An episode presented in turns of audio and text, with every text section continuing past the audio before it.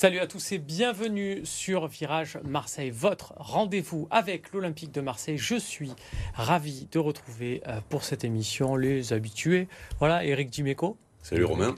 Et Florent Germain. Salut les gars. Toujours avec la petite touche jeans. Hein, on Ouais, écoute, on change change pas de temps en temps. des habitudes. Ton père met la Euh, chemise noire, c'était très bien. voilà. Donc là, euh, c'est euh, tout en détente, l'Olympique de Marseille. Voilà, que ce soit dans les tenues ou que ce soit sur le terrain, puisqu'il y a une large victoire 3-0. On y reviendra en première partie. En deuxième partie, on va se replonger, messieurs, sur l'effectif. Il y a 2-3 semaines, on disait c'était un mercato cataclysmique, il n'y avait rien à en tirer. Bon, finalement, Je suis pas, sûr- je suis pas sûr qu'on ait dit ça. hein. pas nous. Ah, d'accord. Mais Ah oui. peut-être que euh, on a entendu un peu des trucs comme ça. On verra si c'est le cas ou pas, hein, et on comparera pourquoi pas avec euh, ce qui se faisait bah, à l'Olympique de Marseille la saison dernière. Virage Marseille, c'est maintenant.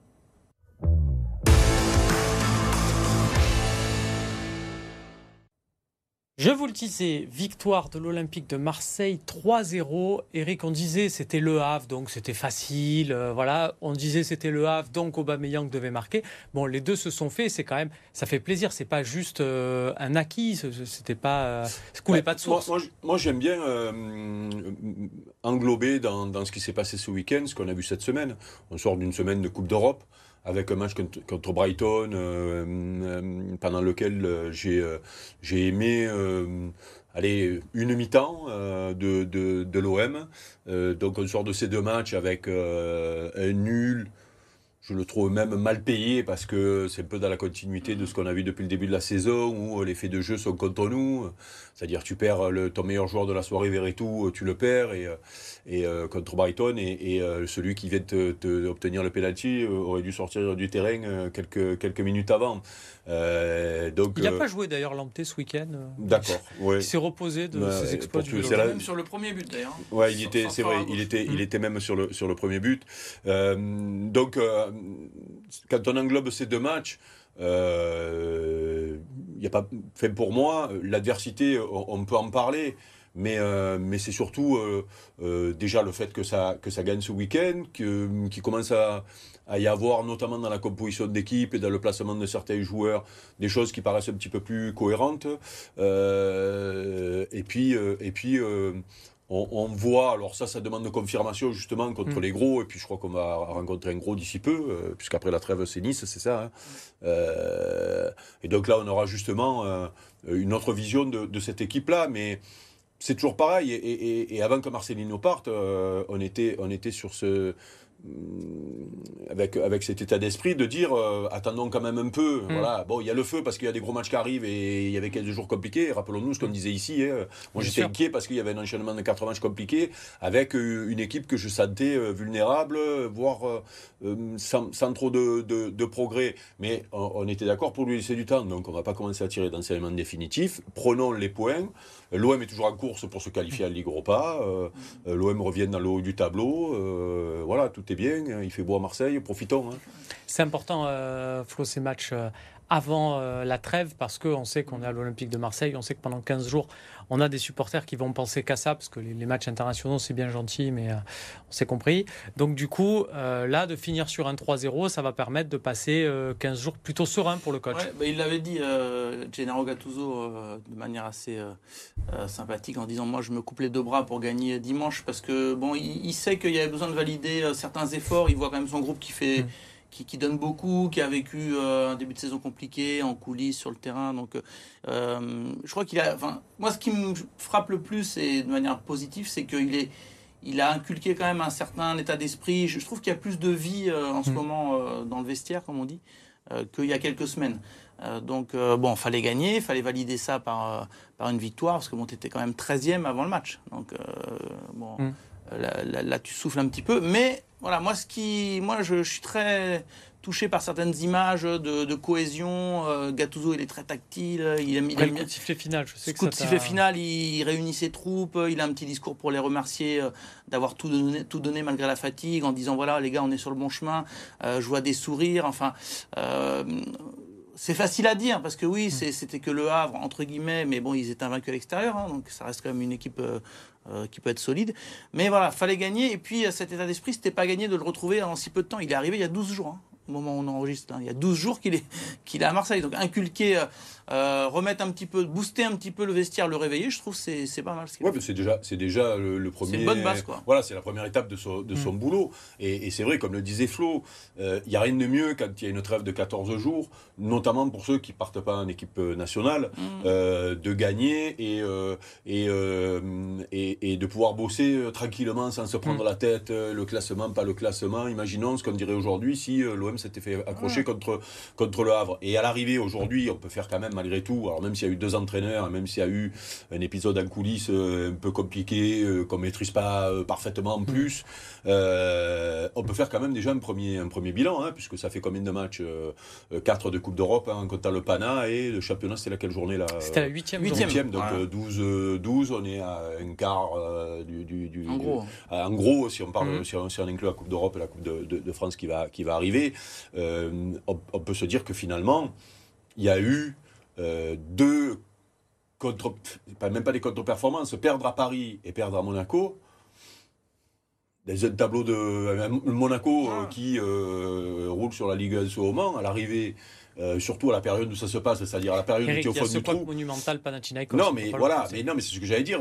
En réalité, le, le- le- le seul faux pas, c'est le match là-bas, au, au Pana, euh, qui arrive trop tôt, qui est mal préparé, qui avec une compo qu'on ne comprend pas. On peut, on, peut, on peut refaire le débat sur ce match-là, mais c'est ce match qui fait tâche euh, depuis le début de la saison. Euh, perdre à Paris, alors là, il y a la manière qui est terrible, mais c'est à la fin de la, la fameuse semaine de, de- de Mhm. turbulence. On peut aussi euh, de trouver des explications sans trouver d'excuses à ce, résultat-là. Et perdre à Monaco comme tu perds en revenant deux fois et en, en- en montrant quand même quelques carences défensives euh, et, et un entraîneur qui vient d'arriver, bon, ben c'est. euh, c'est pas, c'est pas catastrophique si derrière tu enchaînes les, les, les, les, les bonnes performances contre les équipes qui, que, que tu dois gagner. Mais- C'est pour ça qu'on va voir ce qui va se passer après la trêve. Là. Non, mais sans tirer de conclusion, par contre, parce que comme tu reviens un peu sur, sur tous les matchs depuis le début de saison, je pense pas que Gattuso il ait eu le temps de, de, de mettre tout de suite sa patte euh, technique Ta- ou tactique. je, je pense pas. Mais en revanche, je trouve que les joueurs, ça va dans le sens de ce qu'on disait avant, à savoir, euh, voilà, un, un coach qui est proche d'eux, euh, des joueurs qui ont retrouvé un petit peu le sourire, la banane et tout, euh, je les sens plus libérés. Et, et beaucoup euh, disaient ou confiaient, euh, pas forcément au micro, mais on le sait, Ouais. que ils se posaient beaucoup de questions, ils avaient eu du mal en fait à assimiler. C'est pas qu'ils critiquaient Marcelino, Hmm. c'est juste qu'ils avaient du mal à s'y faire. Gattuso, il l'a bien dit, il a dit attendez, il y a un an c'était marquage individuel avec Tudor, euh, Mhm. euh, une tactique qu'on connaît. Là, deux lignes de 4. En fait, il a, il a trouvé un vestiaire un peu traumatisé. euh, entre guillemets par euh, euh, toutes ces Ou alors le infos cerveau tactiques voilà le euh, cerveau un hmm. peu euh, qui fumait ouais, il trop faut pas trop nous demander de choses. Non mais et je crois que c'est. Je suis surpris par la capacité de Gattuso à à avoir bien analysé la situation en deux semaines. Là. Bien aidé, je pense, par Pablo Longoria, parce qu'ils ont dû quand même, euh, au-delà de Mm. négocier, ils ont dû surtout beaucoup parler de, du contexte, de l'effectif, etc. Et voilà, il a les mots justes. Bon, un groupe un peu perturbé. euh, il a compris un peu le vélodrome, etc. Qu'il faut euh, donner de, de soi, montrer du cœur et tout. Et puis surtout remettre de la vie là dans le vestiaire. Et on le ressent même à l'entraînement des fois. hein. Mais Ah il, oui est, ouais, ouais, il est très actif. Il, il, euh, je- on l'a vu, euh, il a le sifflet autour du cou. euh, il a toujours un ballon à la, à la main. Il faut raconter cette scène. Il a toujours un ballon à la main. Et un adjoint qui n'est chargé que de ça, c'est de donner à Gattuso un ballon quand lui il relance le jeu. Donc il y a, pour il y qu'il a- n'y ait pas de temps mort, voilà, pour pour qu'il ait pas de ça. temps mort. Donc il y a un adjoint, il cherche, il est là, il va chercher le ballon. Et donc on entend sa voix, ça résonne. Il parle en français, en anglais, en italien et en espagnol surtout. Euh, il est très fédérateur au, au quotidien dans, dans les séances. Et voilà, il a réussi par son charisme, Mais- euh, sa poigne à mettre de On la vie. C'est terrible, c'est terrible parce que même si euh, euh, encore toi tu assistes à des séances, on ne sait pas ce qui se passe dans le vestiaire, on ne sait pas ce qui se passait dans le vestiaire avec Marcelino. On avait entendu des joueurs qui euh, expliquaient, ben, Paul Lopez l'a dit, hein, ou même notre joueur, je Ouais, sais plus, ouais, il avait dit euh, Lopez, on ne ouais. comprend pas tout ce que le coach nous Mm. demande, ou on a du Mm. mal à, à- à- à digérer ce que le coach nous demande. Euh, mais ne serait-ce que l'image au bord du terrain. L'image qu'on avait par exemple de Tudor l'an dernier, l'image qu'on avait de Marcelino et l'image de Gattuso. Rien que, rien que ça, euh, euh, même pour un joueur, c'est-à-dire quand tu te tournes vers le banc, euh, le pauvre Marcelino il est parti, donc on va le laisser tranquille. Mais quand tu es joueur, que tu te tournes sur le banc et que, tu- et que tu vois sa tête, voilà. Et quand tu vois Gattuso, Ah, c'est pas un hasard si. euh, non mais c'est, important. Et, et même pour nous, pour nous pas qui si regardons, l'image est euh, terrible. Contre Brighton, euh, Mbemba marque, il court vers le coach. Hmm. Verretou marque, il va chercher la collade aussi. On en parlait avec Harit samedi avant le match.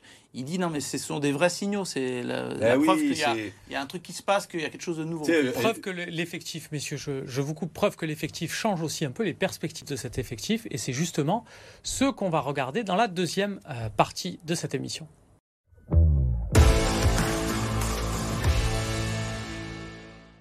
De retour sur le plateau de Virage Marseille, toujours avec Eric Dimeco, toujours avec euh, Florent euh, Germain. Euh, je vous rappelle que cette émission est en partenariat avec Le Fossé. hein. Vous voyez inscrit derrière moi et ça tombe bien parce qu'on va faire un petit jeu qu'on aime beaucoup au, Fossé. On va reprendre un peu le- l'effectif selon les principes du nouveau coach. Alors vous allez me dire, Gattuso est à l'OM depuis depuis deux trois matchs. On va peut-être pas un schéma de jeu arrêté, mais quand même, on a vu un 4-2-3. Pas trop compliqué le euh, jeu quand même, parce que je suis pas sûr de.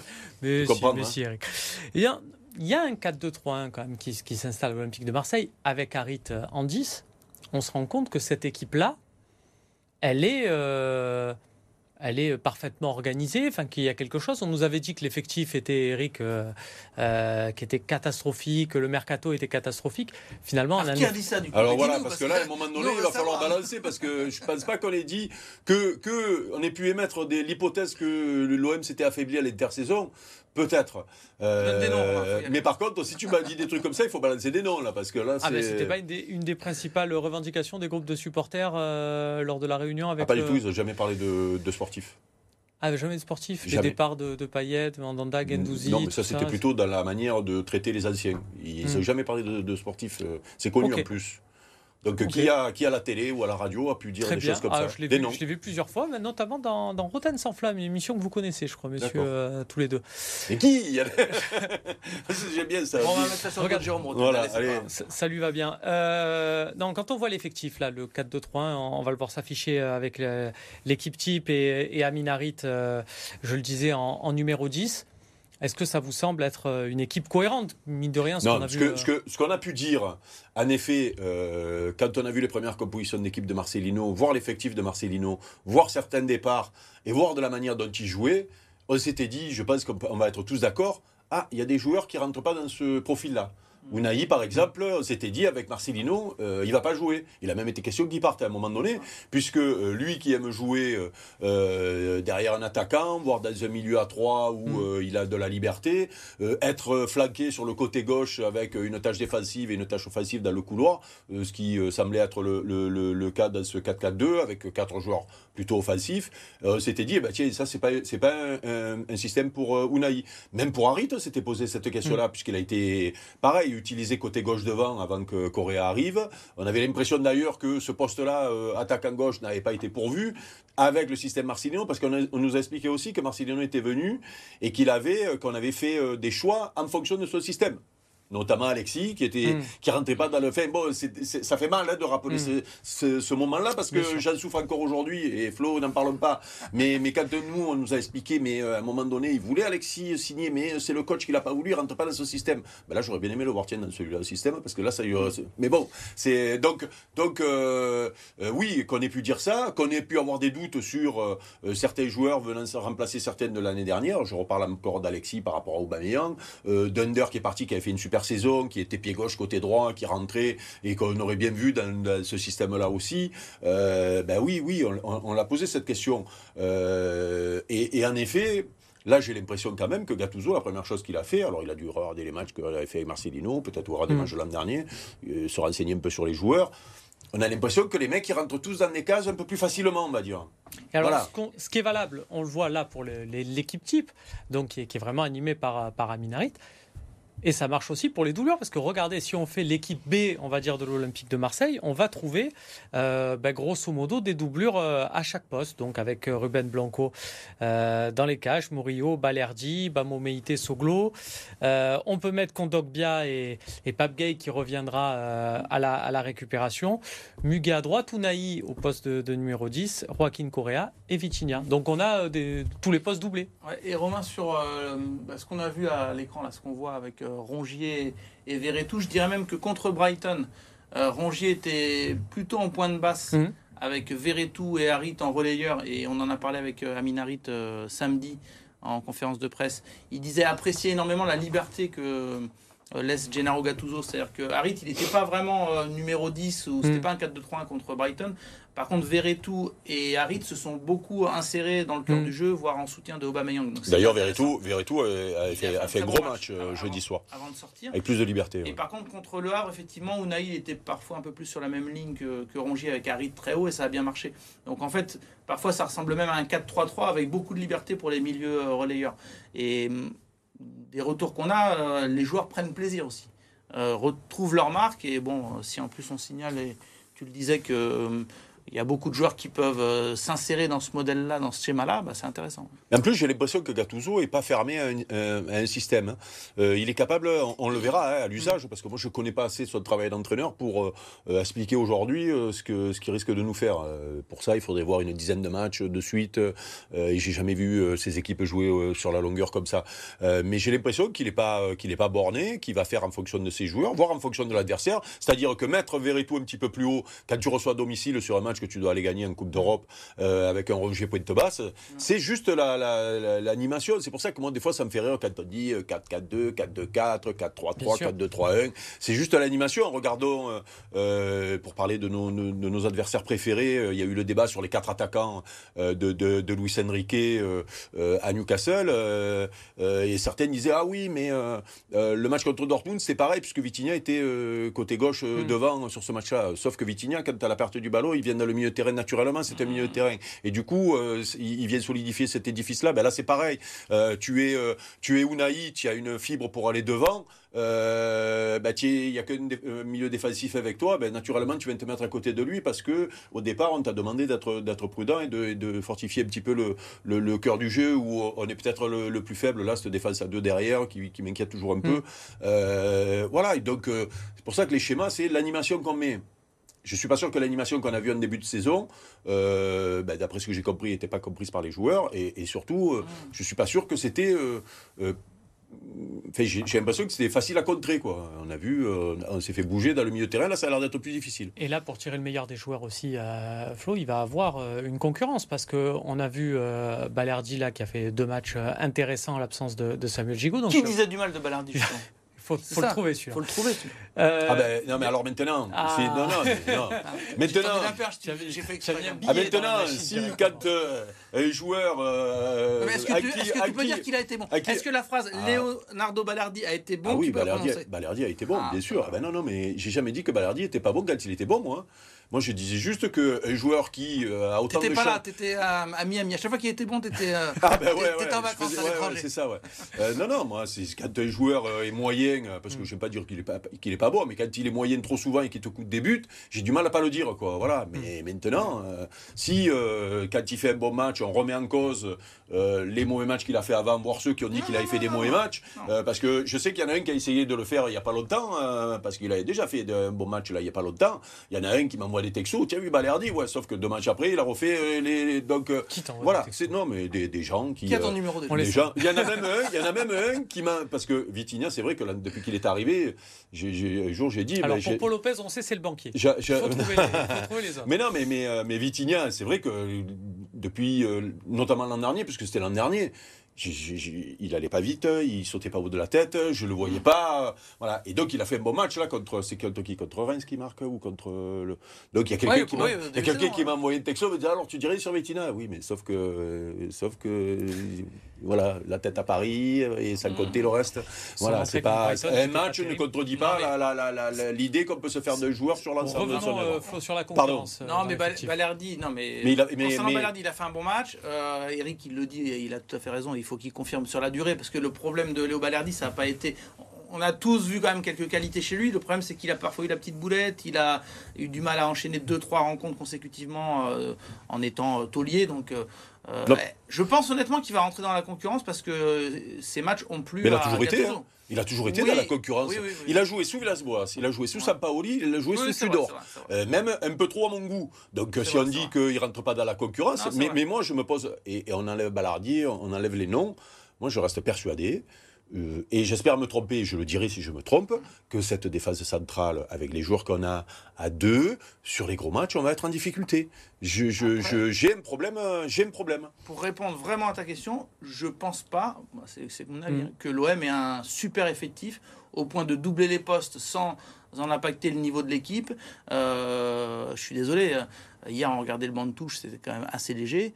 Euh, Ah il y avait Ah beaucoup ouais, d'absents, mais il y avait beaucoup d'absents. Mais. Oui, mais il y a toujours des euh, absents tu vas avoir du mal à hein. te passer quand même de certains joueurs. Pour moi, Alors, qui on- bah, de qui on va avoir du mal à se passer? Euh, bah, Klaus euh, à droite, euh, ça va être indispensable. Euh, Lodi à gauche, Murillo, il a fait le métier, mais bon, euh, vivement que Lodi quand même Mm. euh, retrouve son niveau et soit pas blessé. Bah, quand ouais. même, c'est pour ça. Euh, pour moi, Gigot, je suis désolé, si il est à 100% physiquement, là, il a C'est un titulaire in- indiscutable. Et c'est à côté qu'il faudra. Balerdi Exactement. tournent, pas de Mm. problème. Mm. Euh, D'accord avec ça. Devant Verretou. Euh, Harit, s'il est à ce niveau, c'est injouable. Euh, pour moi, c'est un taulier offensivement. Aubameyang, c'est pas, il est parfois en difficulté, mais Gattuso euh, a énormément confiance en lui, donc il va le laisser. Euh, après, pour moi, il y a un match sur les côtés. Voilà, ouais, ouais. Non, mais je suis d'accord avec ça, moi. Aubameyang, tiens, re- revenons un instant dessus. Gattuso a joué avec lui, euh, donc parce que Aubameyang a démarré sa carrière au Milan AC, il était très il a jeune. connu avant jeune, de- quoi, on va dire. Ouais, Voilà, Ouais. prêté. Il c'est plutôt euh, Aubameyang. que- Oui, c'est Aubameyang qui a débuté avec Gattuso. Ouais. qui a Oui, a c'est plutôt Qui a joué avec Gattuso. Parce que Gattuso était déjà champion Oui. du monde et bien établi au, au Milan AC. Euh, Eric, par rapport à l'effectif de Monaco, par rapport à l'effectif de Paris, par rapport à l'effectif de Nice, tiens, qui tourne, qui tourne fort et qui a un 11 très cohérent, est-ce que euh, l'OM fait partie des trois plus forts de Ligue moi, moi, on est obligé de mettre, euh, de mettre comme objectif les, les trois premières places. Ouais. tu peux pas avoir fait deuxième, troisième euh, pour euh, avoir un autre objectif. Euh, si tu dis il faut finir dans les quatre, ça veut dire que tu es déjà conscient que euh, tu as régressé à l'intersaison. Euh, quand Donc, tu sais- signerais pas pour être quatrième. C'est souvent ma La question fameuse. de la fameuse question.